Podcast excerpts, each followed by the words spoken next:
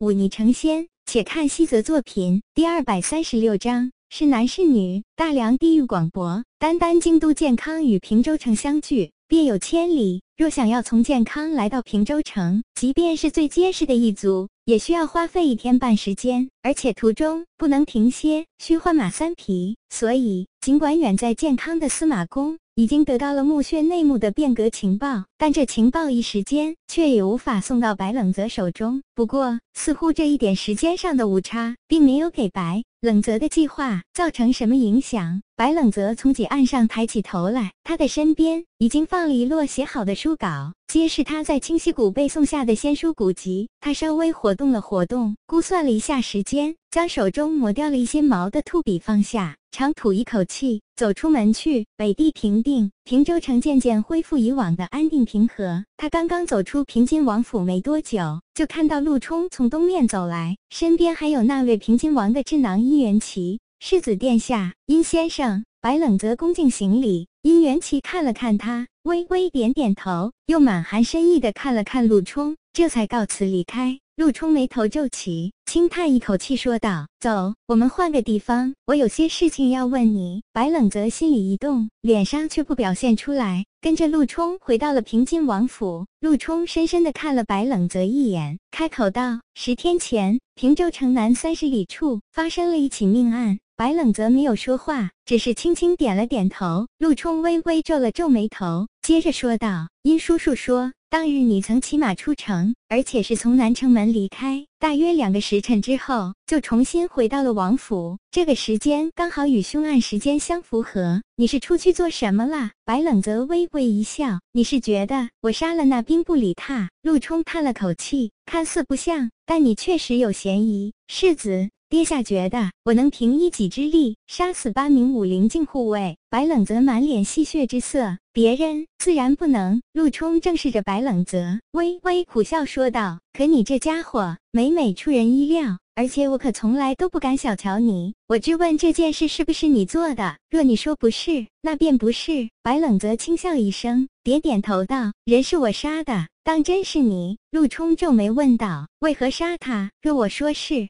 因为那李踏欺负了你府上那一对并蒂莲姐妹，想必你是不信了。陆冲嗤笑一声，满脸不信，说道：“别开玩笑，我说正经的。这件事，殷叔叔已经怀疑你了，真是他让我问你的。若是你，只要解释清楚，那边没事；若不解释，想必就是有事了。”白冷泽脸上神色淡淡，说道：“人确实是我杀的。一来这李踏不是什么好人，我查到的情报里，他可不是什么好人。他七年前曾因为贪图嫂子美色，下毒毒死了自己哥哥，将嫂子据为己有。七年前有人控告他乱用职权，暗地卖官鬻爵，被他拔掉舌头，杀了全家一十七口。三年前为争夺一个司城的位置。”暗地派人杀死自己竞争对手，只不过这件事败露，他投靠了当时权倾天下的李安欢，才得以幸免。如此不道、不睦、不义之人，难道不该杀吗？陆冲听了，轻轻点头。若你说的都是真的，这人确实十恶不赦，但但这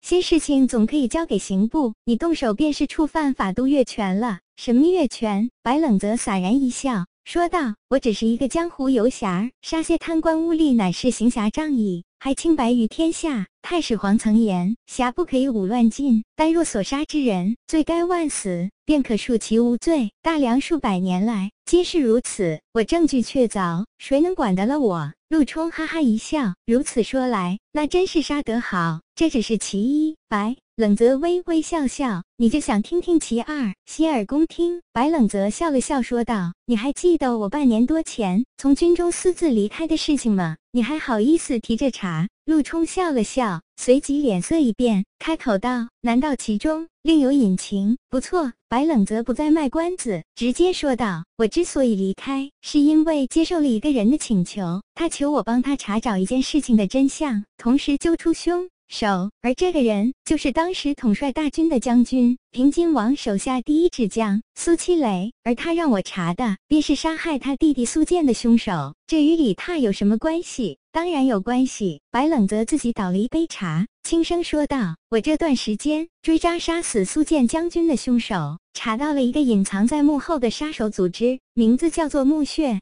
这个组织背后的首脑乃是皇帝身边的红人李安欢，而这个凶手正是墓穴的刺王。之是不知为何，近段时间那名刺王与李安欢产生了摩擦，两者不再像之前那般和睦。李踏是李安欢送到北地来的，于是我才会想到借李踏来激化两者矛盾，让他们反目成仇。我模仿那名刺王的手法和兵器，杀死了包括李踏在内的九人，尤其是那八名武灵境护卫。要知道，能轻易杀死这么多武灵境高手的，必定只有武尊境以上的超凡高手才可以。再加上我刻意模仿那名刺王的手法，便造成了那名刺王杀死了李踏的假象。李踏来一趟北地，都能带八名武灵境高手做护卫，可见此人在李安欢心中的地位，搞不好还有什么亲戚关系。现在刺王杀死了李踏，你说李安欢会不会生气？会不会愤怒？他岂会轻易放过那刺王？所以二者必定有一场较量，要么刺王死在李安欢之手，要么他逃了出来，正朝北地赶来。难道就不能是刺王杀了李安欢？